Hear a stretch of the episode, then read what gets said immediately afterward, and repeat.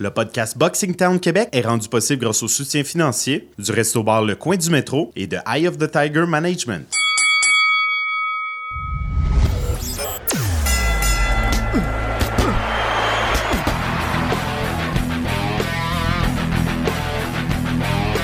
Vous écoutez le podcast Boxing Town Québec.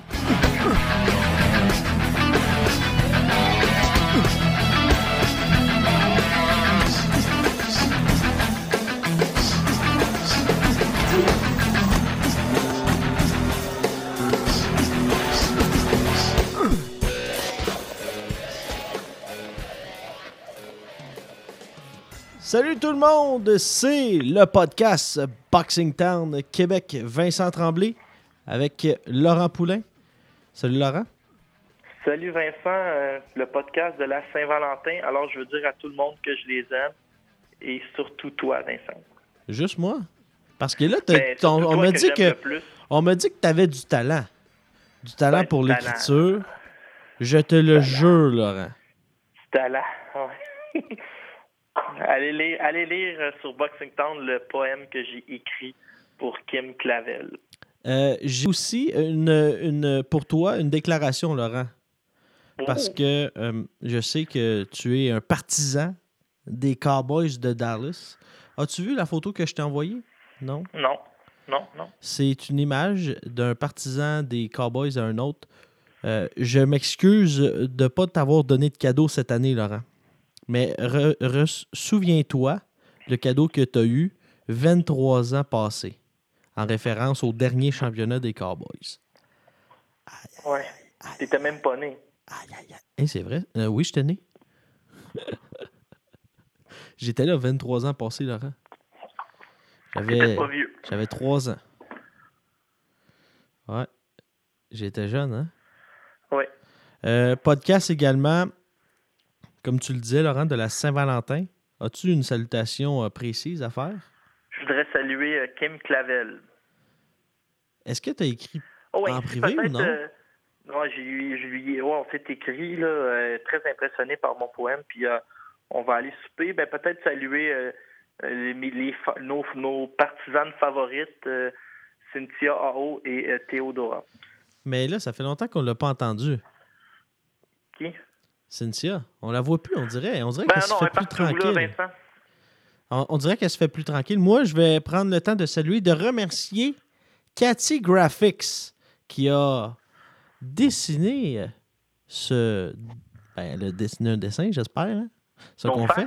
Euh, nos, nos faces, c'est très beau. Je parle du dessin, pas de nous deux. Mais euh, non, c'est vraiment apprécié. Puis euh, allez la voir, allez la suivre sur Instagram, sur Ouais, Twitter. vraiment bonne. Elle, elle m'expliquait comme euh, à propos, à propos de notre dessin et de nos faces. Elle dit, plus les gens sont beaux, plus c'est facile à dessiner. Fait que ça, nous, nous deux, elle dit, ça a été comme un, un- un charme à dessiner. Ouais, voilà, euh, c'est dit. Euh, je sais, Laurent, je sais, je sais, ça s'en vient. Tu sais ce qui s'en vient. Vous savez ce qui s'en vient. On le sait tous. Laurent va chialer pendant au moins une heure. Ça, c'est sûr. Oui, là, j'aimerais, parler aux gens là, à la maison. Euh, je suis en train d'un petit peu, en vieillissant, là, j'ai eu 37 ans la semaine passée. On dirait que je suis en train de, de me créer un personnage de chialeux. Puis je regarde les sujets de la journée, puis De je vais vieux encore grognon. chialer pas mal. Mais je vais essayer à partir de la semaine prochaine, peut-être d'être un peu moins chialeux ou de chercher des points positifs. Euh, je vous avertis, je chiale toute la semaine. Après ça, on- on- je vais essayer de changer. Mais est-ce qu'il y a des points positifs ou est-ce qu'on chiale pour chialer ou il y a vraiment Ben, raison? non, mais j'essaie de, j'essaie de chialer avec euh, des, de l'argumentaire et des points constructifs. Là. Comme dirait ma grand-mère, euh, tout commentaire est correct s'il est constructif. Si- mais si s'il y a euh, une petite, une infime partie qui est vraie, bah, c'est, ça peut être constructif également pour, pour certaines personnes. Ben, les, gens, les gens jugeront à la maison. De l'acharnement, ça, nous, on n'en fait pas. On n'en fera jamais. Mais si c'est des commentaires de la bouche de Laurent, c'est des commentaires justes. Alors, Je voilà. Euh, Laurent, parlant, avant de parler des euh, combats De Euh, boxe. de boxe, parler également de cette carte de cette fin de semaine. Est-ce que tu veux qu'on on accueille Vincent? Est-ce qu'on appelle Vincent maintenant? Vincent Ben oui, Morin. ben, il est dans la porte, il est dans la porte, aussi bien le laisser rentrer. OK, ben, regarde, on va, on va recevoir Vincent Morin. On revient ensuite de ça. On va parler, euh, ben oui, on va parler avec Vincent. Et ensuite de ça, nous, euh, moi et Laurent, on va parler des, des combats. Et on a un gros menu pour vous également. On va parler de Marie-Ève Dicard, de- du dossier Custio Clayton, Delader Alvarez, de Biarslanov, Jean-Pascal, Arthur Beterbiev, Anthony Joshua. Hey, il y en a, il y en a du stock. Également Kane Aaron qui va affronter euh, Flavio Michel au mois de mars à Edmonton. Euh, Ryan Ford qui est de retour aussi au Canada va, va se Rudy battre. Pierre-Paul. Rudy Pierre, Ru- Rude Boy qui est de retour. Euh, on n'en croit pas nos yeux. Il y a des sujets en masse à la tonne cette semaine. On s'en va rejoindre à l'instant Vincent Morin.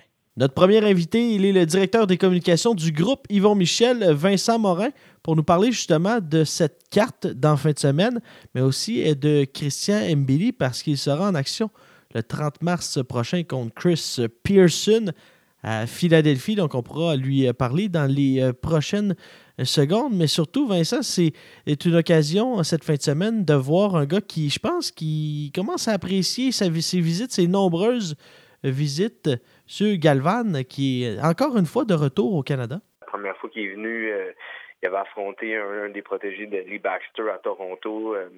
Nick Fantasi il l'avait envoyé au tapis. C'était fait pas mal voler, une décision partagée.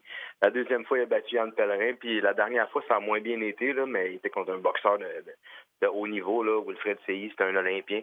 Donc là, cette fois-ci, il va affronter euh, Simon-Pierre Had. une- C'est un boxeur qui a une histoire quand même assez particulière. Euh, C'est un Français, euh, un mannequin français qui est en Californie qui a commencé à s'entraîner par peu plaisir. Il a fait du MMA amateur euh, en France. Puis euh, finalement, sans- à l'entraînement, il était très dominant. Son deuxième euh, sparring à vie, il l'a fait avec Gabriel Rosado, puis il a donné une volée.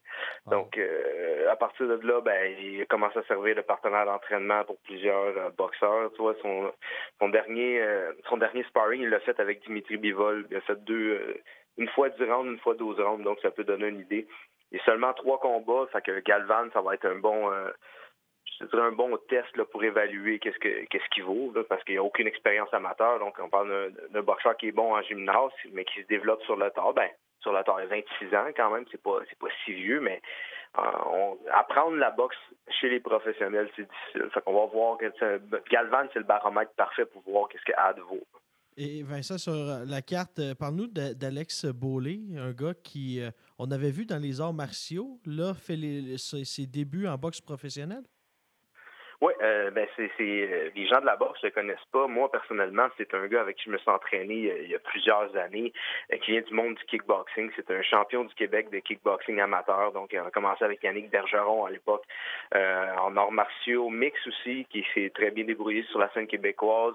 C'est un poids lourd à l'époque et là on le descend de, de, de poids. Chez les professionnels en arts martiaux mix, il évoluait chez les 185 livres. Donc, les catégories de poids sont pas les mêmes en arts martiaux mix et en boxe. Mais tu sais, on parle d'un- d'un gars qui évoluait chez les poids lourds avant, qui est descendu à 205 livres, puis à 185 livres. Euh, son dernier combat, il l'a fait, ça fait pas très longtemps avec TKO MMA. Il a pris un combat à deux jours d'avis, il a monté d'une catégorie de poids, passé le KO à son adversaire. Donc, on, parle d'un gars qui n'a pas nécessairement une boxe raffinée, mais qui a une grosse main arrière, vraiment, qui, peut éteindre les lumières avec une seule main droite. Donc, c'est un gars explosif, très, très offensif. Ça va être intéressant de le voir. À la base, il devait affronter un Albertain qui s'appelle Zach Maniwons, qui vient lui aussi des arts martiaux mix. Le problème, c'est que Maniwons, on a découvert dans son, dans son scanner qu'il y avait un- une lésion euh, au cerveau. Donc, euh, évidemment, on peut Ouais. pas laisser boxer un boxeur euh, qui, a, qui a eu des dommages au cerveau. Donc, là, ça a été envoyé au neurologue. Il va passer des tests. On a trouvé un adversaire, euh, en fait, qui était déjà prêt. Un gars qui voulait affronter Wilfred Seyi, donc un Mexicain qui, qui s'appelle Alexander Rosales Cruz, qui est zéro victoire, deux défaites. Par contre, avec les fiches mexicaines, euh, c'est trompeur. On, voit sur le box track qu'il est zéro victoire, deux défaites. On a pu constater sur des vidéos qu'il y a plusieurs autres combats au Mexique. Il doit être au moins deux victoires, deux défaites. Et c'est c'est deux seules défaites. Une euh, contre un gars de 244 livres chez les poids lourds et l'autre contre, un- contre un boxeur euh, de, Las Vegas, un bon boxeur qui était 4-0. Donc, euh, euh, jamais été au tapis, bon menton. Donc, on- pour un cogneur comme Beaulé, un premier combat de boxe surtout, mais c'est un combat qui risque d'être très compétitif, puis surtout très spectaculaire. C'est deux boxeurs avec un style très ouvert. Donc, euh, je pense que la foule risque d'aimer ce premier combat-là. L'un de nos boxeurs favoris, à moi et Laurent, c'est Wilfred Seyi. Il sera de retour dans le ring. Ce gars-là, c'est terrible comment il est talentueux. et déjà, avec deux, deux combats, deux victoires, on voit le talent qu'il a, le potentiel aussi de devenir champion du monde. C'est un talent brut. Quand on a la chance d'avoir un diamant comme ça qui arrive, que ce soit un Will Sey, un Christian Billy, faut, faut profiter justement de ces gars-là au casino pour le voir à l'œuvre. Puis euh, on parle d'un jeune qui a seulement 21 ans, qui est aux Olympiques en 2016, qui est un porte-drapeau de, de, son pays, donc il est habitué à la pression. Mais cette fois-ci, la, dernière fois, je vous avais fait un, essai avec euh, Fernando Galvan.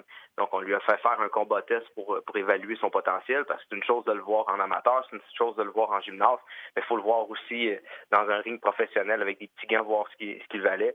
Puis euh, Galvan, qui est un baromètre parfait, qu'on sait qu'il a fait mal paraître Yann Pellerin, qui a fait mal paraître Nick Fantasy. Et finalement, il a joué avec Fernando Galvan. Je sais pas s'il a pris deux coups dans, en trois rounds. Il a complètement dominé.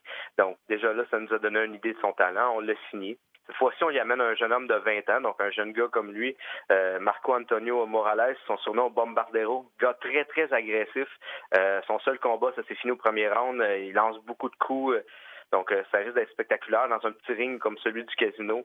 Ben, 17 par 17, on risque de voir quelque chose qui brasse. Puis du côté de Will, c'est son premier combat aussi au casino dans un petit ring. On voulait y amener un gars agressif qui avait jamais perdu. Donc, pour, pour être certain, souvent, ces, ces jeunes boxeurs-là, qui proviennent du système olympique qui, qui ont un, gros bagage amateur. Les combats de quatre rounds, c'est, un peu une partie de plaisir. Euh, on a pu le voir dans plusieurs autres galas on amène des gars de 4 ans, souvent ils sont pas de calibre. C'est des gars soit qui n'ont pas de boxe amateur ou sinon qui sont usés. Donc pour nous, pour cette carte-là, on voulait amener des, jeunes gars invaincus ou des, des, gars qui en avaient dedans vraiment pour tester euh, Wilfred Saïd. Dans le fond, on, le sait qu'on sait que Will, euh, dans ses combats de 4 ans, 6 rounds, il ne devrait pas nécessairement avoir de problème. Mais le problème pour nous, c'est de trouver des gars qui risquent d'être un peu compétitifs avec des, des gars de calibre comme ça. Puis dans le cas de Morales, bon, on sait au moins qu'il va essayer, qu'il va être agressif. Donc, on a fait un surtout pour cette carte-ci, on a essayé vraiment de, de, regarder sur vidéo les boxeurs qui, avaient, euh, le plus de chiens, vraiment pour donner le meilleur spectacle possible aux, spectateurs et surtout pour donner une bonne apprentissage pour un gars comme Will Sey. Danick Croteau contre Carlos Zavala. Croteau devait affronter Tommy Hull qui s'est blessé malheureusement. Ce sera partie remise. Malheureusement, euh, il semble avoir un problème là, euh, au niveau de l'épaule. Tommy Hull, ça fait ça fait deux fois qu'on tente ah, de le mettre sur pied, le Croto Hull. C'est un combat très spectaculaire. C'est nécessairement un combat local. Tout le monde veut voir ça. Les gens aiment ça. C'est un combat qui est très équilibré aussi. Mais euh, finalement, on n'est pas perdant au change. Au change, on a été chercher Carlos Zavala du Mexique, qui est trois victoires, zéro défaite avec un KO. Encore une fois, on dit 3-0, mais on a regardé des vidéos sur YouTube. Zavala serait 5-0, pas 3-0. Donc encore encore une fois, on a un gars agressif. On a pu le voir à la pesée. Il, semble, allumé. Là. Ça va le regarder Croteau là, en serrant la mâchoire. Il semble être vraiment venu pour se battre. Il semble dans une bonne forme. Donc, euh, encore une fois, on a un jeune gars invaincu qui, est ici pour gagner. Il n'est pas ici pour encaisser un chèque de, de, paye. Et c'est pourquoi c'est la demi-finale de la soirée. Là. Croteau contre Zavala, ça, ça d'être très spectaculaire. On a pu voir la dernière fois au casino Croteau dans un petit ring. Ça a brassé. On avait un adversaire qui était venu aussi pour se battre. Ça a échangé des coups à qui mieux pendant trois rounds. Et finalement, Danick, qui a une bonne force de frappe, a réussi à ébranler son adversaire. Et il va tenter de faire la même chose là, avec Zavala.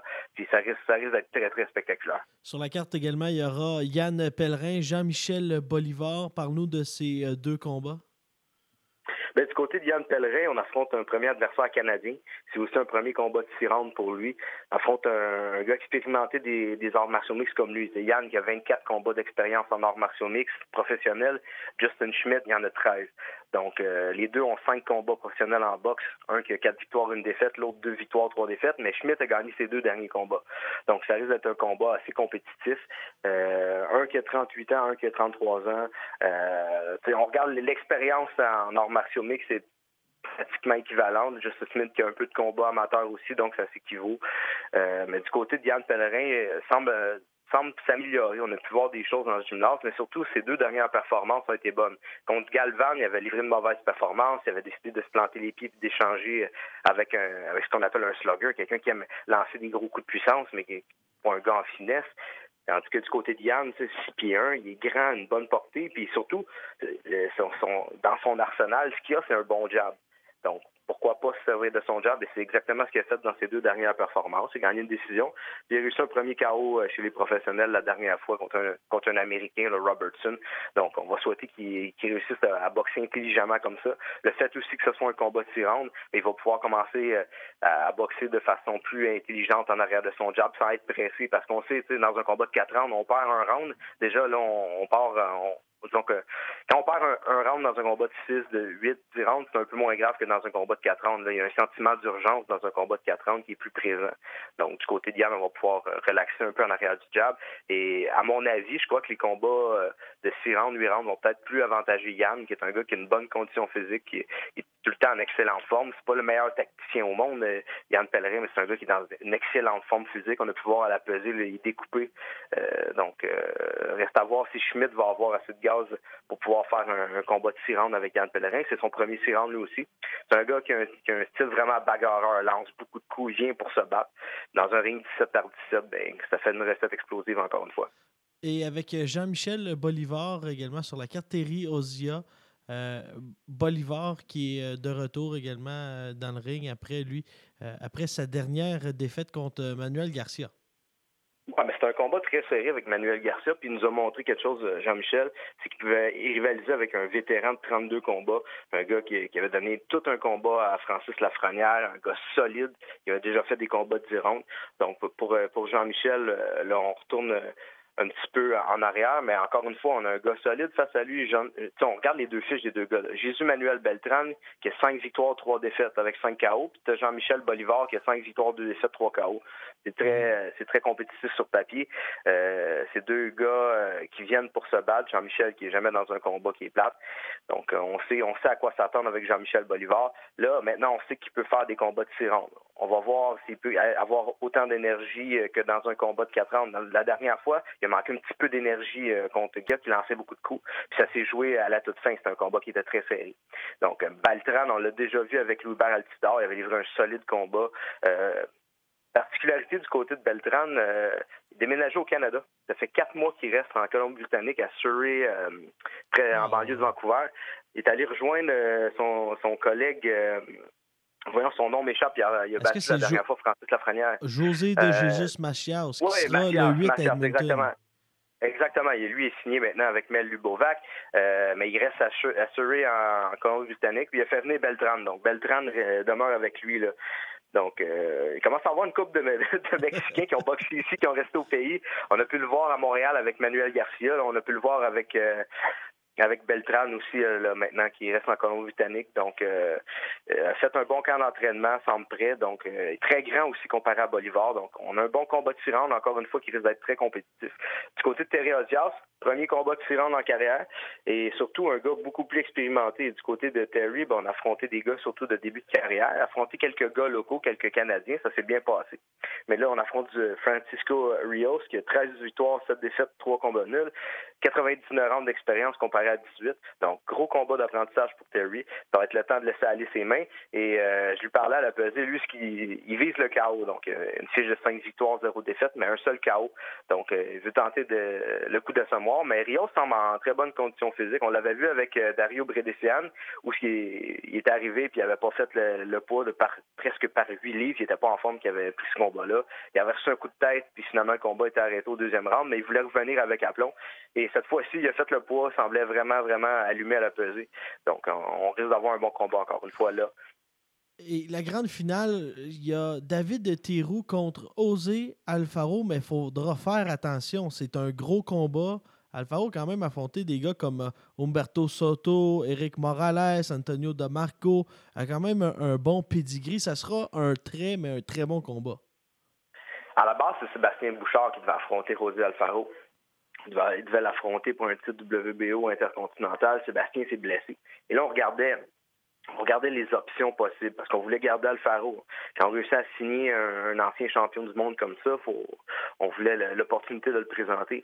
Alfaro, présentement, c'est une vedette euh, au Nicaragua. Il passe à la télé. Il a son émission de télévision où euh, il présente des, combats de boxe avec euh, Ricardo Mayorga et Rosando Alvarez, donc les trois champions du monde du Nicaragua qui sont encore en vie. Donc, Euh, c'est un boxeur euh, qui est très réputé dans son pays. On l'a fait venir ici. On parle d'un ancien champion du monde, hein, qui, est champion du monde WBA des poids légers en 2007, battu de Marcus Corley, a fait 12 rounds avec Eric Morales. Donc, pour Sébastien Bouchard, c'est un bon nom. Malheureusement, quand il s'est blessé, on regardait une, solution de rechange. On a pensé à Michael Zuski. Il y a des belles choses qui s'en viennent pour Michael, donc il n'était pas disponible. Et finalement, on a eu, euh, comme on avait Wilfred Sey qui était déjà sur la carte, ben Stéphane Larouche nous a dit, écoute, David Théroux qui vient d'un camp à Porto Rico, est en excellente forme. Euh, il a fait un combat de 8 rounds euh, de, retour à Sorel euh, là, quelques mois. Il est en, excellente condition, il serait prêt à prendre le combat. Donc, c'est un naturel. Du côté de David Théroux, il y a une fiche trompeuse. On dit qu'il y a trois défaites, mais il est meilleur que sa fiche. Donc, il en a échappé une en début de carrière contre un gars très expérimenté, mais il y a deux défaites qui auraient facilement pu être des victoires, des décisions très, très serrées.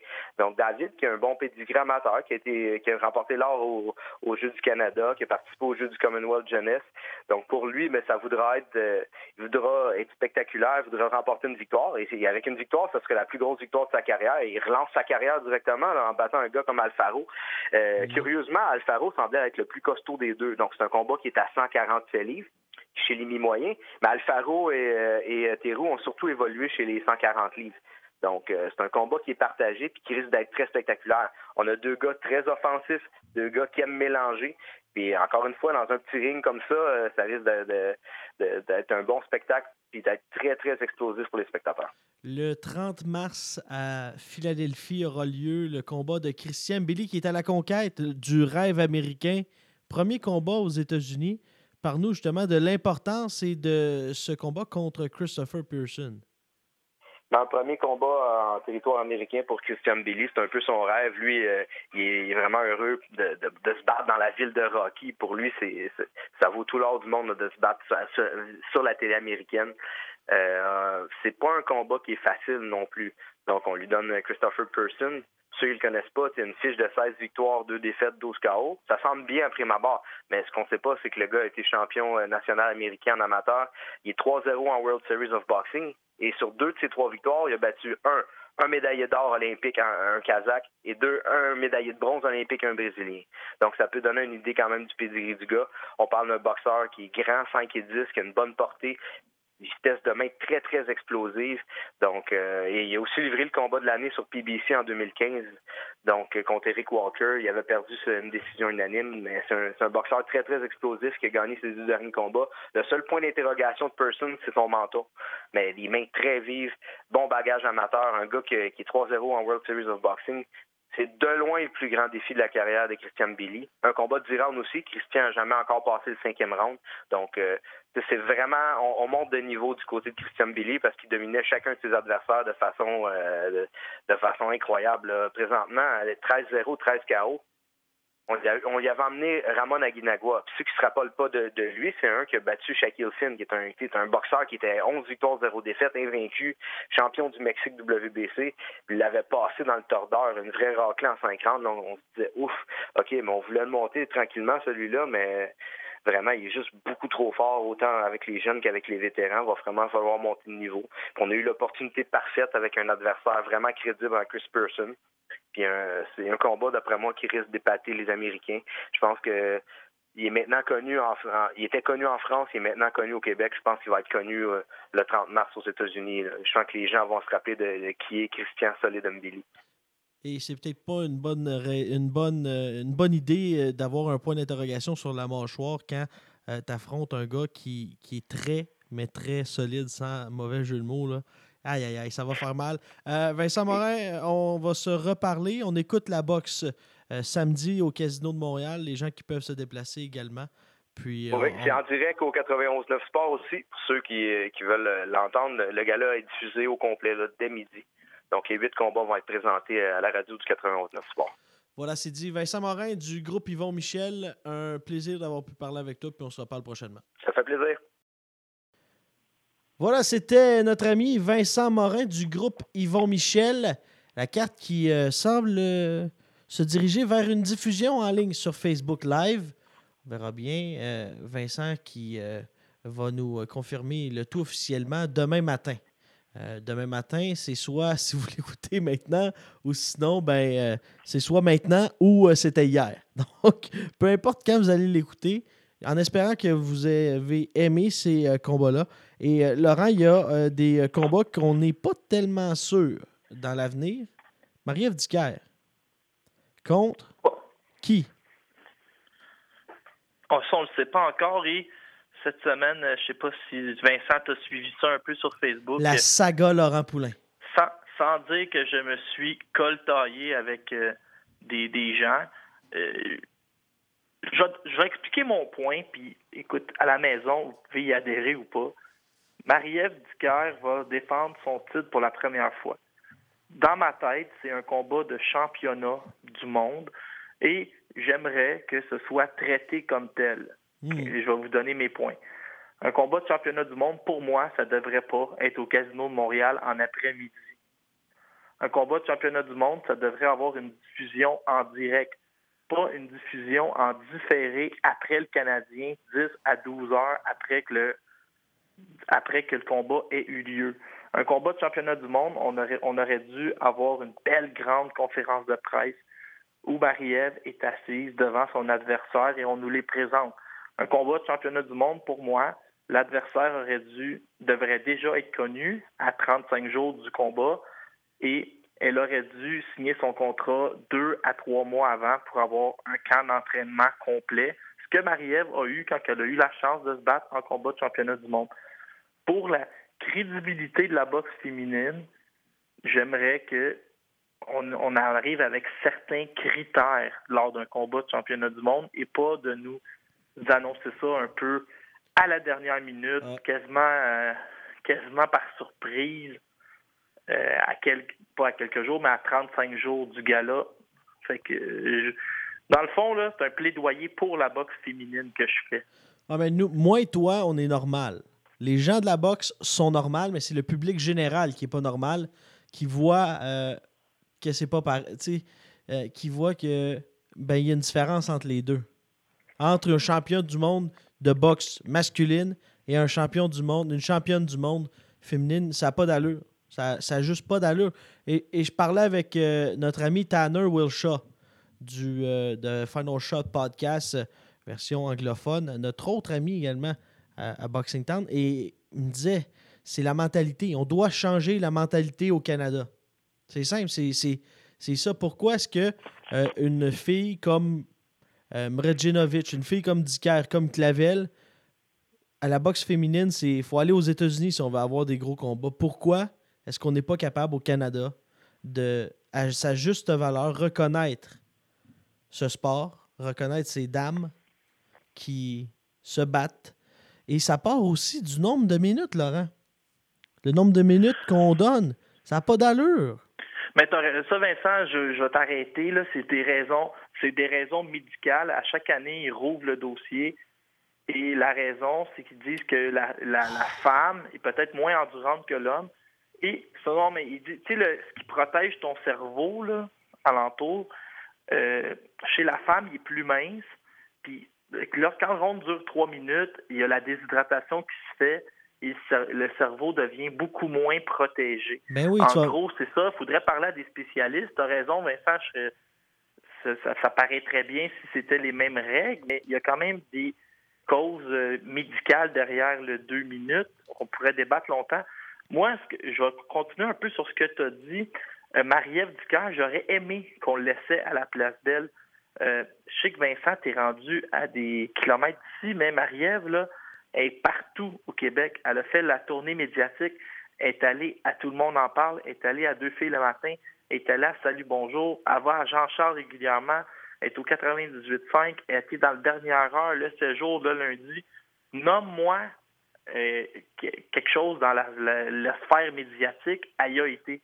Fait que c'est pour ça que j'aurais aimé qu'on le laissait, Hey, qu'on investisse sur elle avec une bonne carte. Moi, j'ai l'impression qu'on on l'aurait rempli la place. Elle est même venue à mon émission en direct d'Edmonton. Ça n'a pas d'allure. C'est pour te dire, c'est pour te dire à Et- quel point elle a fait le tour. Et regarde, pour le 2 minutes, là, le 2 minutes vis-à-vis le 3 minutes, pourquoi on laisse un gars, on a laissé un gars boxer Ahmad Selemani? Il était 0 Mais deux fois- Il est deux fois en deux 0-11. Est 0-11, le gars? Je me dire que c'est pas dangereux? C'est bien Non, plus dangereux que à- laisser Dicker faire 3 minutes. C'est dangereux, Vincent, mais là, tu fais du nivellement par le bas en allant chercher des, des drôles de. Ben, c'est ça, mais. Ben, Mais comme je te dis, Vincent, il y a, il y a- il y a des conférences à chaque année. Michel, écoute-nous, là. Je sais que Michel Hamelin est à l'écoute. Mais Michel va te répéter un peu la même chose que je viens de dire, j'ai l'impression. Il va dire T'as pris le pire. Je sais que j'ai pris le pire. Mais là, je suis fâché, ça me fâche. Vincent, mon- ça me notre fâche. ami Michel, notre ami Michel, il fait pas ça pour mal faire là. Non, je le sais. Il s'appuie sur des études puis il fait ça. Mais c'est pas lui le Pour problème. lui, puis il fait ça pour lui, puis parce que pour lui puis pour son équipe, c'est ce qui est le plus Je sécuritaire sais, mais pour les pas, athlètes. en même temps, c'est pas lui le problème. C'est pas Michel Hamelin qui décide ce qui se fait à Las Vegas. C'est pas Michel Hamelin qui décide ce qui se fait à Paris, à à Londres. C'est la société. Puis Laurent, on, est- on va en parler pendant des heures. Je pense qu'on on va juste on va juste se forger plus que non, d'autres non, choses. mais moi je vois, je vois vraiment les, les, les, les- je fais confiance aux docteurs et Ah, aux spécialistes euh, dans ce dossier-là. Mais c'est fâchant pareil. Oui, Vincent, mais il y a plein de choses qui sont fâchantes dans la vie. Comme euh, euh, notre, ce notre prochain dossier, Laurent, ça c'est. Aïe, aïe, aïe. Ça, c'est. J'ai j'ai de la difficulté à comprendre. Custio Clayton avec Lee Baxter sur le ring. Euh, mais euh, il y aura un combat aussi euh, devant le juge. J'ai demandé à avoir une, une citation, un témoignage, un commentaire de la part de Eye of the Tiger. Ce commentaire, comme le dossier est encore entre les mains des avocats, Eye of the Tiger n'émettra aucun commentaire. J'ai essayé, Laurent. J'ai essayé. C'est- C'est c'est sage de leur part. Je sais que c'est sage. Donc, on aura peut-être la lumière là-dessus. Mais c'est tellement plate. Puis, tu sais, le gars, là, Laurent, c'est pas la première fois, là. Il est parti, il est parti de gym, s'en va chez of the Tiger. Et là, il met le coach dehors, il met le. Il met pas mal tout le monde dehors, se ramasse avec Bélanger. Mais là, on pourrait, on pourrait dire qu'il est jamais content. Mais pour moi, pour moi là, dans, la, calcules la mauvaise gestion, là, c'est vraiment. Puis, tu sais, en Custio Clayton, il a 31 ans, il sort des Olympiques.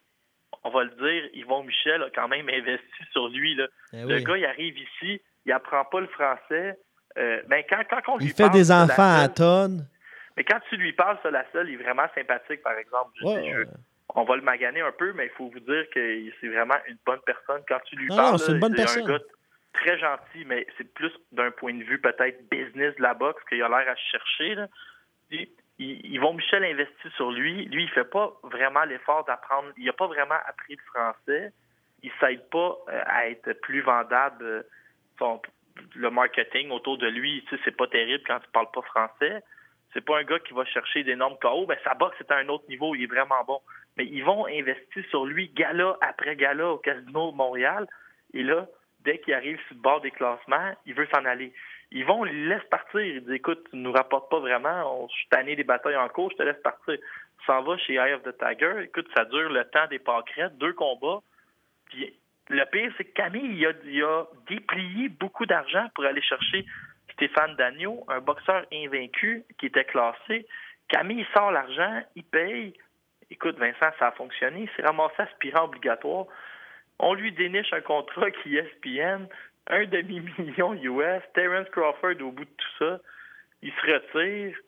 Il y a, ce que Camille, dans le journal, avait l'air à, penser qu'il y avait du maraudage de Lee Baxter. Là, il signe avec Baxter. On ne sait pas s'il va se battre. Il a passé d'aspirant obligatoire à aspirant numéro 8. Tout ça avec une inactivité quand même trop longue pour euh, l'âge où il est rendu. Écoute, Vincent, c'est très compliqué, puis ça n'a pas l'air d'être au, au bout de leur peine. Ah non, ça va durer encore des, euh, Des mois. des mois, des années peut-être. Euh, Eleider Alvarez. Ah, là, parce que là, on- j'ai l'impression Ah oui, c'est qu'on vrai. chiale pas mal aujourd'hui. On chiale, ouais. Eleider Alvarez qui est disparu. Et, Ouais. je sais pas, il est où? C'est rare, c'est rare qu'on fait ça, là, mais je, Il on va disparu. passer, un- passer une légère main droite à nos amis de TVA Sport. Euh, je vais vous expliquer à la maison comment ça s'est passé. Euh, Nancy Audet donne un rendez-vous dans un resto, probablement, à Oscar Rivas, à Stéphane Lépine, puis à Hélabert Alvarez. Hélabert Alvarez avertit tout le monde qu'il ne va pas réussir à se rendre. Pourquoi? C'était le mercredi avec l'énorme tempête. Euh, Nancy réussit à faire tout son topo quand même. Stéphane Lépine est ultra généreux. Oscar Rivard est ultra généreux. Euh, Nancy, elle a tout ce qu'il faut pour écrire euh, son texte, mais c'est pas elle qui, l'écrit. Elle, envoie tout ça à des gens chez TVA qui rédigent le texte, des, auteurs. Puis là, ce, ce qu'ils ont gardé tout ça, plus que le contenu, ils ont fait un peu de sensationnalisme. Et Lader Alvarez, introuvable, un peu plus. Il y avait sa photo sur une peinte de lait. Un peu! Ben, énervé. Un peu, un peu plus. L'alerte Amber était partie. un peu plus, hein, il, coupait notre podcast en deux avec l'alerte. Mais t'as raison, Vincent. Ceci est une alerte Amber. On veut retrouver Eleder Alvarez. Contactez la police. L'individu de six pieds. Mais, tu sais, puis là, c'est un peu, un peu le, sensationnalisme, inquiétez-vous pas. Elader n'est pas introuvable. Même dans le journal le lendemain matin, Elader ah, toi, tu l'as pas vu? introuvable. Je pense qu'il est sur Rosemont avec ses raquettes puis son chapeau de poêle. Ben oui, inquiétez-vous pas. Là. Puis ça a l'air que c'est ça qu'Yvon Michel disait. Après ça, il riait un peu de ça en ondes. Puis il, va bien, Elader. Ils vont. C'est pas le premier gars qui perd un combat de, championnat du monde. Ils vont le réétablir, il va s'entraîner, il va changer des petites choses, il va affronter des adversaires. Inquiétez-vous pas, là, il n'est pas disparu puis il n'est pas en dépression. Je, voulais pas. Euh, on va on, va pas s'attarder là-dessus, mais juste peut-être une petite amicale main droite à nos amis de TVA Sport qui en ont mis plus que le client demandait cette semaine. OK, là on arrête de chialer si tu le veux bien. Est-ce que tu veux? Ouais, ouais. Mais, ouais, mais j'aime ça chialer, même. Ah, des fois, ça fait du bien, hein? Ah, ouais, c'est libérateur. euh, non, je ne vais pas aller là. Arthur Biarslanov est une terreur. Ah, c'est un, animal même. Hein? Arthur Biarslanov, euh, il évolue chez les 140 livres. Et puis, Vincent, il a utilisé une technique qui est intelligente. Il se promène de combat en combat, mais il n'a pas signé avec aucun promoteur. il est en train de, de faire augmenter tranquillement, pas vite, euh, sa valeur. Puis là, la semaine passée, ses deux premières victoires ont été par euh, KO dès le premier round. Il a battu Isaac Castan euh, la semaine passée. Il est entraîné par Marc Ramsey. Ça devient intéressant. Marc Ramsey a Bioslanov à 140 livres. Mike Moffa a Mathieu Germain. Et euh, dirigeant qui est plus maintenant chez les 147 livres.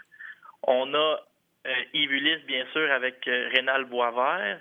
Et on a Baptiste Jukenbayev qui est avec maintenant, euh, là, je me rappelle pas de son nom, son nouvel entraîneur qui est un Kazakh comme lui, un ancien poids lourd. Donc, on voit vraiment que le, le, Canada a un gros quatuor de 140 livres. Et pour plusieurs, on vous le dira pas, ils le diront pas publiquement, mais Biarslanov est le plus dangereux des quatre.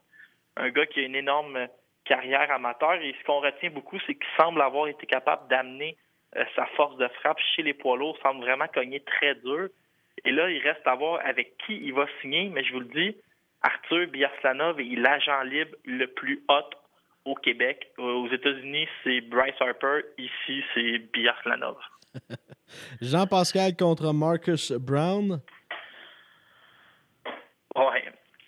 Je ne vais, pas, je vais pas recommencer à chialer mais Jean-Pascal croit fermement qu'il peut redevenir champion du monde. On peut pas dire qu'il n'y a pas de cœur.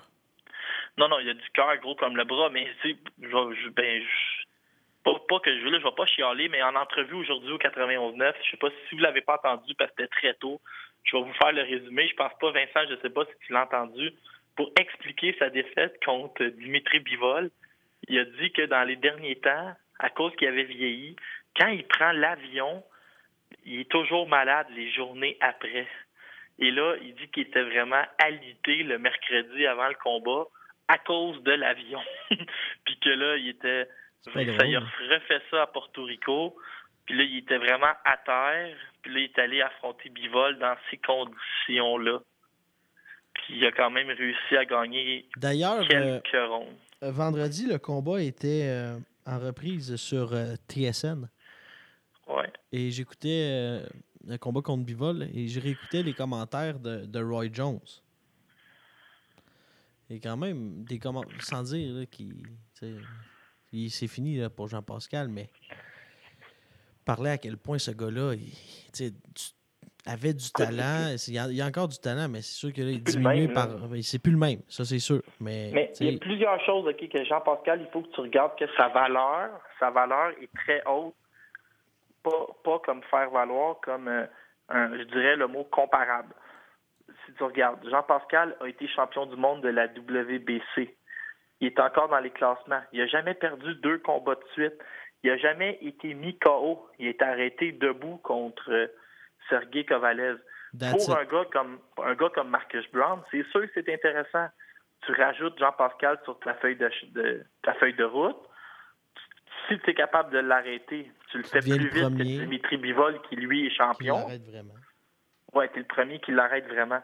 Euh, le combat, c'est un peu drôle. Hein? Le combat va être pour la WBA World. la WBA qui est rendue avec cinq ceintures, si tu calcules la super, parce que récemment, ils ont inventé la ceinture WBA Gold, la WBA A. Fait que tu as intérim, world, euh, régulier, super, gold, et ils vont nous inventer d'autres noms. Euh, On pourrait en inventer une pour nous? WBA Boxing Town. Mais le, Marcus Brown, je sais pas si tu vas être d'accord avec moi, je trouve que c'est le pire choix pour Jean-Pascal il frappe excessivement fort, il est gaucher, il a seulement 28 ans, il, est très agile. Là. Il fait penser que la force de frappe de, Adonis, avec des jambes de 28 ans, il bouge bien sur le ring, il frappe fort, la main avant. Il me semble que c'est le pire adversaire que tu vas affronter en même temps. En même temps, on disait la même chose que contre Bivol. Hey, c'est un suicide de l'envoyer contre Bivol. Il va se faire tuer. Oui, mais sans se faire tuer, il, a très mal paru. Là. Il a gagné. Ah, un rond, il ah, pas lancé beaucoup de coups de poing. Il est demeuré sur ses jambes. Mais tu as raison, mais il est demeuré sur ses jambes, mais il peut probablement faire la même chose contre Marcus Brown. Mais est-ce que, Vincent, on écoute la boxe puis on fait des podcasts pour voir des boxeurs se camper défensivement, essayer de survivre, être compact en défense puis pas lancer de coups de poing? Je veux dire qu'on ferait des podcasts sur euh, le football universitaire, ce serait pas trop long. C'est quand même des performances qui sont. Euh, sont pas terribles à regarder. Euh, le, celle de Jean-Pascal contre Bivol. Puis si c'est dans, dans cette optique-là qu'il veut affronter Marcus Brown pour simplement survivre, ça va être plate longtemps. là, on n'est pas dans un bon mood pour, euh, pour parler de ça. à un moment donné, on va parler de ses accomplissements, puis je pense que moi et Laurent, on va se, on va se remettre à y croire. non, mais c'est ça, c'est que Jean-Pascal, c'est c'est un des plus grands boxeurs de l'histoire du Canada, si c'est pas le plus grand boxeur dans les, dans les accomplissements. C'est juste que tu veux pas le voir finir comme ça. C'est toujours ça. Quand tu as vu un gars à un certain niveau, tu veux pas le voir à un autre niveau qui, qui, est plus le même en fin de carrière. Ah, vous allez Moi, je veux y croire.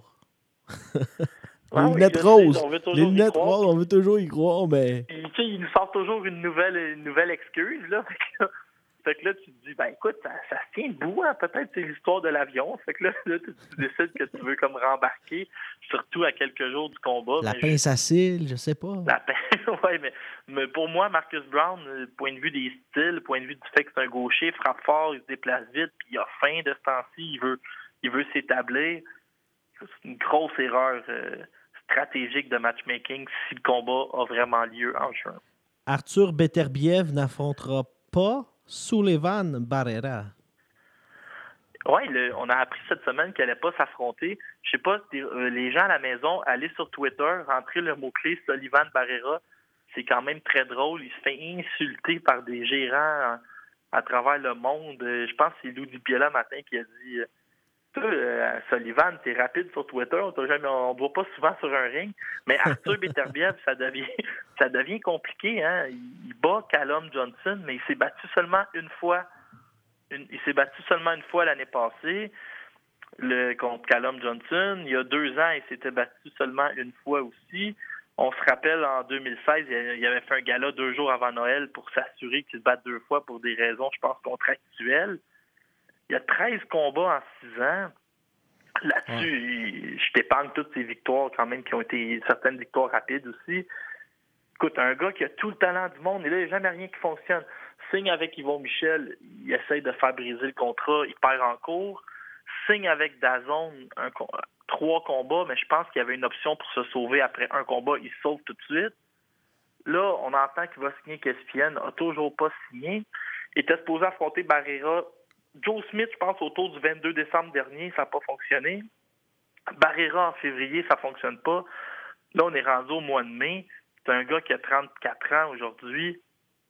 Écoute, Arthur, j'espère que tu vas être capable un jour de prendre le momentum puis d'aligner quelques victoires parce que pour le moment, euh, ça semble être du gaspillage de talent. Anthony Joshua maintenant contre Big Baby Cheryl Miller. Wow! Ça va frapper. T'en penses quoi, toi, Vincent? De Je l'adore. gros bébé? C'est bon, ça. Ça, c'est bon. Euh, mais je me pose. C'est qu'à un moment donné, on se dit, hey, Bogdan, dis-nous, peux-tu gagner ce combat-là? Hey, là, quand tu vas avoir Joshua devant toi, moi, je pense que Joshua va gagner.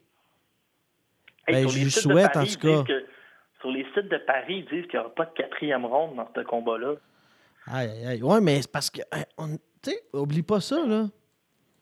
Ça arrive, c'est fort, là. Les frappes de, de Miller, ça arrive, là.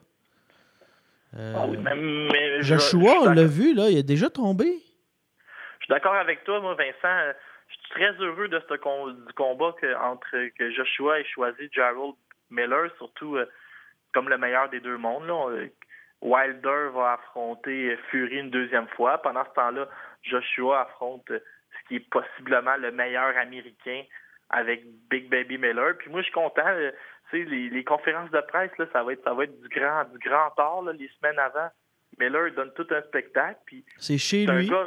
C'est un gars de 6 pieds 3 qui se promène à 325 livres, qui a de l'expérience en kickboxing. Puis moi, je le trouve beaucoup plus agile qu'on a tendance à s'imaginer un gars de son poids un peu light. Euh, moi, je suis acheteur, puis je suis curieux de voir ça. Puis j'ai même l'impression que, tu sais, oui, Joshua va gagner probablement par KO, mais je pense que ça va faire des rondes, puis on va peut-être avoir un huitième, puis un neuvième. Puis je suis acheteur, puis j'ai hâte de voir ce combat-là. Je suis très heureux. C'est la première fois cette semaine que je suis heureux. C'est le combat entre Joshua ah, et. comment ne pas être heureux avec ça? Comment? Ah non, non, mais ça, ça a chialé un peu, mais non, moi, je suis acheteur. Euh, bon combat. Laurent, une pause au retour. On va pouvoir parler avec euh, notre ami, notre grand ami Kenny et Sherry, qui se battra chez nos voisins du Sud aux États-Unis, à Lincoln, dans le Rhode Island. On va parler boxe de son combat contre un adversaire invaincu. Et ensuite de ça, on reviendra et pour euh, discuter de notre dernier sujet, Laurent, la retraite. On glissera également les combats à venir dans les euh, prochaines semaines. Flavio Michel contre Kane Aaron. Tout ça, au retour, on reçoit Kenny Sherry. L'entrevue de la semaine est une présentation de Nicolas L'Espérance Notaire. 514-889-9579. Avec Nicolas L'Espérance, la compétition est mise hors de combat. Chien. Chien. Hein? I'm a rider, never doubt it. Uh, blood spills to the pare-brise. Uh, I'm a rider, never doubt it. Uh, money could be the baddest. Uh, I'm a rider, never doubt it. Uh, blood spills to the pare-brise. Uh, I'm a rider, never doubt it. Uh, money could be the baddest. Goddamn. Si les multiplies, fais en sorte que mon multiplie. Few new joints dans mon dope supply. Si le team est trop gros, tout le dos se. Uh, so stay close. De nouveaux gars sur le payroll. Ah, juste les A1s, be the day ones. Keep a plug for the yayo. Ah, better lay low. J'ai un semi-automatic pour les Saint Pro. And a fish on the line pour les Bank Bros. And I'm thinking for a ride on Saint Low. And I'm always down from a day ones. What's up, big homie? Get your cake cup. And I'm talking big money, pushes get cut. Serai toujours là si t'as besoin de quelqu'un. So how you feel, homie? Crazy shit about a young rap group. Few tattoos, don't be bad moods. Shout out, I'm a boy Phil. Uh, fuck around and get your boys killed. Uh, man, shout out, I'm a boy Will. Uh, rap shit depuis jour 1. Tous les gars dans mon équipe portent ta couronne. Il va revenir sur le ring professionnel au mois de février. Le 23, c'est prochainement. Kenny et Sherry, salut. Salut les gars, ça va bien? Ça va super bien, toi? Très bien. Ben là, parle-nous parle de ce combat-là. C'est, euh, tu t'en vas à la conquête des États-Unis? Ben, écoute, euh, mon, équipe est toujours à la recherche des, meilleures opportunités pour, pour se battre à l'extérieur. Et euh, on a eu cette offre qui venait du Rhode Island, un État du nord-est des États-Unis. Face à un gars de 2-0 qui s'appelle Lamont Powell. Euh, une quarantaine de combats en boxe amateur. Et on trouvait que c'était une bonne opportunité peut-être d'aller à l'extérieur, peut-être se faire connaître, qui sait, euh, se faire des nouveaux contacts pour d'autres combats éventuellement. As-tu déjà été à Lincoln, Rhode Island? Malheureusement, je n'ai jamais eu l'honneur d'aller là. Je regarde sur Google Maps en ce moment, c'est pas très loin de Providence, le club école des Bruins, et de Pawtucket, club école des Red Sox. C'est pas mal tout ce qu'il y a alentour, donc euh, amène-toi une tablette pour euh, passer les quelques heures avant ton combat. Comment est-ce que ça va l'entraînement jusqu'à présent? Honnêtement, je veux te dire, ça s'est extrêmement bien passé, du sparring de qualité. Euh, je te dirais que chaque je te dirais que chaque camp d'entraînement, on ajoute quelque chose, on ajoute un petit quelque chose. Et pour le moment, je me sens en confiance. Il y a Yann McKillop qui est derrière moi au niveau technique, au niveau des petits ajustements à faire. On a Claire Ashner qui va bientôt se battre en, en, championnat canadien international heavyweight, qui, qui est beaucoup là pour la perspective mentale au jour le jour. Je suis bien entouré. Alors, comme je te dis, ça va bien à l'entraînement. Comment, qu'est-ce que Yann McKillop amène de plus cette mentalité, comment cette vision également, un ancien gars qui a été professionnel dans le monde de la boxe, qu'est-ce qui l'amène dans ton camp d'entraînement puis dans ta préparation? Je te, dirais beaucoup de petits trucs. Il y a, beaucoup de choses en, boxe amateur qu'on pense pas à faire, mais que Yann, quand j'ai commencé à travailler avec lui, c'était des petites affaires qui pouvaient changer vraiment la donne en boxe professionnelle. Et je l'ai compris déjà à mon deuxième combat qu'il devait avoir ce petit ajustement-là. Et c'est vraiment l'une des premières personnes qui m'a révélé que j'étais plus fort physiquement que ce que j'ai laissé transparaître quand, quand j'étais en boxe amateur à mon poids, que je me bats chez professionnels. Et de plus en plus, quand je mets des gants, quand je m'entraîne, je le sens. Alors, c'est sûr qu'à partir de ces éléments-là, on travaille bien. Et qu'est-ce que tu sais de ton adversaire, Lamont Powell? comment est-ce que tu, fais pour te préparer pour euh, un combat comme ça? Parce qu'il doit pas avoir une tonne d'informations sur Internet sur lui. Euh, effectivement. écoute, on a trouvé, euh, je pense, un, une ou deux vidéos sur lesquelles on allait se baser. Et c'est un petit peu ça aussi la boxe professionnelle, surtout qu'on s'entend, on s'en va à l'étranger. La réalité, c'est que on n'a pas nécessairement a lot of footage, mais je, pense, que ça donne des bonnes tendances sur le style d'adversaire que je vais avoir. Et le game plan, il a été pensé en fonction de ça. Et de toute manière, je me dis toujours, s'il veut boxer, je suis capable de boxer. S'il veut se battre, je suis capable de me battre. Puis d'être chez lui, c'est-tu quelque chose qui, qui, qui vient à l'esprit de, euh, de penser déjà que la décision ou, peu importe, tu sais comment c'est dans le monde de la boxe? Euh, je vais te donner une réponse en deux temps. À mon premier combat, ça m'inquiétait, puis je te, dis, je te dirais que ça m'a tellement joué dans la tête. Ça m'a tellement joué dans la tête que c'est possible que ça ait affecté ma performance malgré que mon adversaire au premier combat a fait un combat sensiblement parfait. Au deuxième combat, j'avais déjà fait de l'adaptation. Mais je te dirais qu'aujourd'hui, puis Vincent qui a couvert la boxe amateur, il peut te dire. Mais moi, je vais te dire, moi, Kenny... moi j'ai été habitué à me battre à l'étranger. Puis là, je suis dans ce mindset-là où est-ce que ça me dérange pas. Je suis capable d'aller chercher la victoire, puis je sais que je vais aller la chercher. Et je t'ai rarement vu dans une aussi grande forme. Je vais, être honnête avec toi, je me, je me sens en très bonne forme physique, alors. Je pensais que tu allais dire. Euh, j'espère qu'il est prêt pour un cap d'enfer. Je pensais que tu allais dire, moi non plus, je me suis jamais vu en aussi bonne forme. Non, non, pas dans ce sens-là. Je, suis toujours toujours en bonne forme physique, mais euh, comme je te dis, il y a, il y a des petits ajustements qu'on a faits et on sent qu'il y a un petit quelque chose de plus. Est-ce qu'avec ton dernier combat, tu t'es euh, rendu compte toi-même du talent que tu avais? Je te, dirais, je te dirais que, puis ça encore là, il euh, y, a certaines personnes qui m'ont côtoyé chez les avatars qui vont, me dire, je pense que j'ai jamais de mon talent. Je pense plus que c'était un blocage mental au niveau de la pression. Tu sais, tu mets tellement de pression que tu performes en, dessous de tes capacités. Alors, c'est beaucoup ça, mais je pense, pense pas que c'est une question que je me suis rendu compte que j'avais du talent. C'est que je me suis rendu compte qu'il y a des choses que je peux faire de plus, mais le talent, je sais qu'il était, toujours là. C'est surtout au niveau mental. Et euh, moi Laurent, se posait la question tout à l'heure. Regardes-tu un peu le classement au Canada, à quoi ça ressemble? Ah, honnêtement, je, je, vais être honnête avec toi, je suis un, je suis un boxeur à temps partiel, vous le savez, j'ai un emploi à temps plein, j'enseigne au cégep. Donc, euh, moi, regarder les classements au Canada, bof. T'as d'autres choses à faire. Mais je vais te le dire, on espérait que tu, tu lances euh, des défis à tout le monde pour euh, faire de la cote d'écoute. Ben, vas-y, dis-moi qu'est-ce qui se passe au classement canadien. Ben là, Tout d'abord, attends, euh, je vais, je, vais vous bien. poser, je, vais, je vais te poser une question, Kenny. Euh. Crois-tu que tu es en avant ou en arrière de Tad Rizdil que tu as perdu à ton premier combat? Crois-tu que tu es avant ou après lui? Euh, honnêtement, si je me fie à la logique des adversaires qu'on a affrontés, moi, je te dirais qu'il est en avant que moi. Non. Tu es en 11e position et lui en 20e. OK? On poursuit la liste. Avant ou après Francesco Cotroni? Ben là, c'est sûr que je suis en arrière de lui. Là. En avant de Francesco Ouais, Cotroni? là, Vincent, je vais t'arrêter. Là, c'est un peu, euh, je vais le dire pendant que Kenny est là, c'est un peu des fois la faiblesse de BoxRec. Là.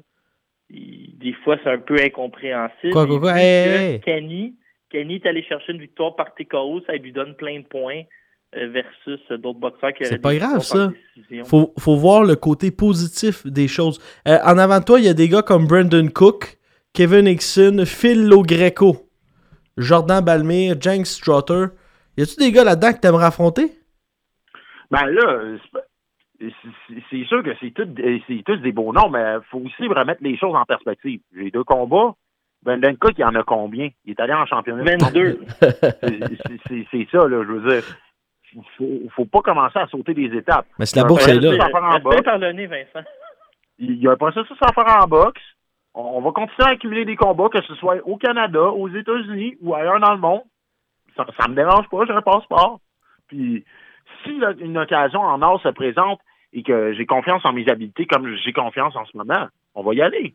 En plus, euh, Kenny, t'es deux ans plus jeune que ta- fiche au BoxRec. C'est qu'en partant, tu gagnes deux ans d'expérience. Totalement. T'as deux ans encore. Euh, Kenny, euh, est-ce que, un, sans dire un sujet, mais euh, est-ce qu'il y a une, une période d'amélioration que, que t'aimerais améliorer, au moins une, une aptitude de boxe que tu aimerais améliorer au cours des prochains combats? Je te dirais, puis ça, c'est ça, c'est un problème qui a, qui a toujours été récurrent chez moi, qui est déjà en train de s'améliorer, mais que je sens que je devrais encore améliorer, c'est laisser aller mes mains. Quand j'ai l'occasion, il faut que je laisse aller mes mains. J'ai la vitesse pour, je sous-estime ma vitesse, mais des fois, il y a juste ce petit blocage où est-ce que je donne un coup, ça, va aller. Au lieu que je pourrais en donner trois ou quatre, vraiment faire mal à mon adversaire. Mais on travaille là-dessus, on travaille là-dessus, mais c'est vraiment la chose sur laquelle je veux m'améliorer dans les prochains combats et on est déjà en train de travailler là-dessus en entraînement. Moi, je t'ai déjà vu laisser aller tes mains. Et aïe aïe aïe, l'adversaire, on nous dit qu'il a encore mal à la tête. Ah, ça, ça, c'est bon à savoir pour moi, mais pas pour lui. Kenny Cherry, on va te souhaiter une bonne euh, fin de préparation, puis un, un bon combat, puis on se reparle à ton retour. Merci beaucoup, messieurs. On se revoit bientôt. Alors voilà, c'était notre ami Kenny Sherry. On lui souhaite bonne chance dans son prochain combat.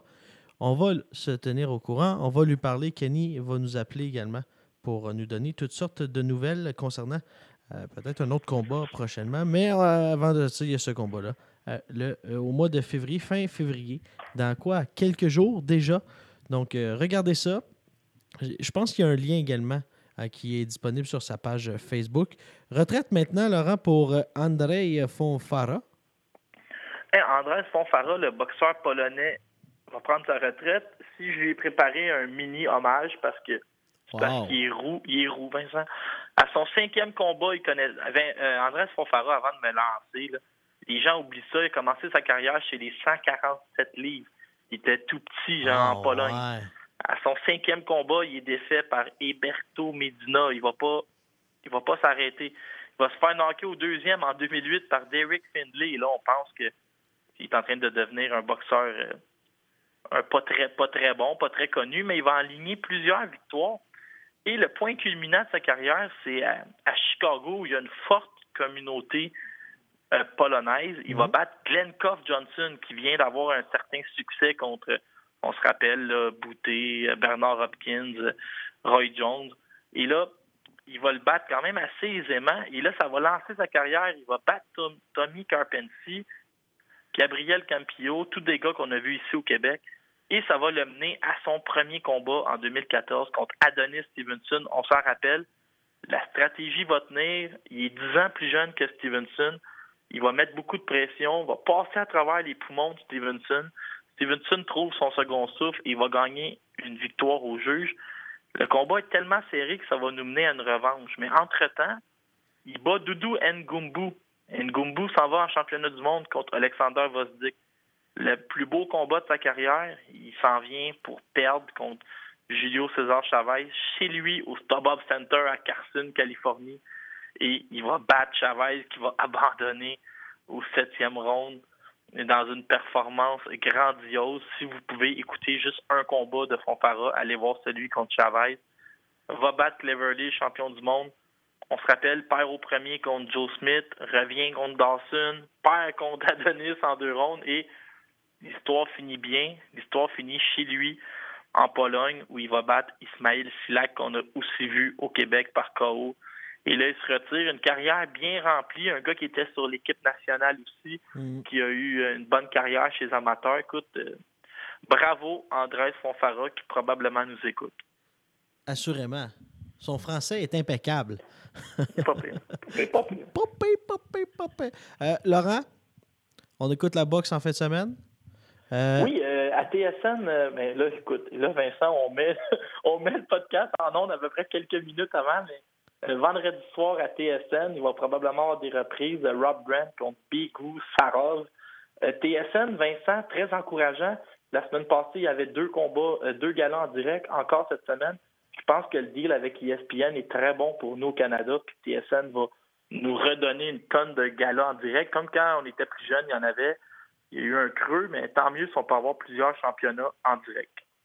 Et également, le 8 mars, euh, ben, on va pouvoir en parler. Flavio, Flavio Michel, j'aimerais ça y parler. Ben, il, ben il était Edmonton. Flavio qui va affronter Kane Héron chez toi, dans ta cour, Vincent. Je je sais pas ce que ça va donner, ce combat-là. Parce qu'on on a su que la finale était off, comme on dit. Il n'y a plus de finale. Euh, mais là, celui qui va faire, c'est un combat de six rounds. Ryan Ford qui euh, on ne sait pas qui va affronter, mais j'ai l'impression ah, qu'on met juste Ford pour le retour à Edmonton. Ça fait longtemps que les gens ici ne l'ont pas vu. Brian Ford, qui est malchanceux, hein, a perdu quatre de ses cinq derniers combats. Mais la fait plupart, voler à son dernier combat. La plupart des fois, c'est excessivement serré. Et je sais qu'on est écouté par les gens de Eye of the Tiger. Moi, je suis toujours acheteur pour un Ryan Ford contre Eric Bazinian. Ah, il y avait offert, hein? J'espère qu'on est encore là-dessus. Ah, et, les gens d'Eye of the Tiger avaient, fait, fait une offre à Ryan Ford qui, euh, malheureusement, on dit oh, on a un promoteur en Germanie, en Allemagne. en Germanie. Désolé pour ça. on voit que tu penses en anglais maintenant. Hein? ah, désolé. Ça arrive. Ça, c'est drôle. En Allemagne. Laurent, t'es méchant. Non, non, mais. Euh, euh, je, pense à ça. on est rendu. On enregistre, là. On est la Saint-Valentin, Laurent. T'imagines-tu? Ouais. La Saint-Valentin, il est passé où le gala de fin d'année, le Boxing Town? ouais, là. ça, ça euh, Vincent, faut tu coupes ça au montage. Mais non, mais on est. Euh, on est nous autres, on cache, on, cache rien, hein, j'avoue que. Mais on l'a fait, le gala de fin d'année, on l'a fait en ondes ici. Mais pour les trophées, euh, je pense que ça se peut qu'on saute 2018. C'est incroyable. OK, Laurent, on se reparle euh, la semaine prochaine avec tous les résultats dans le monde de la boxe. Oui.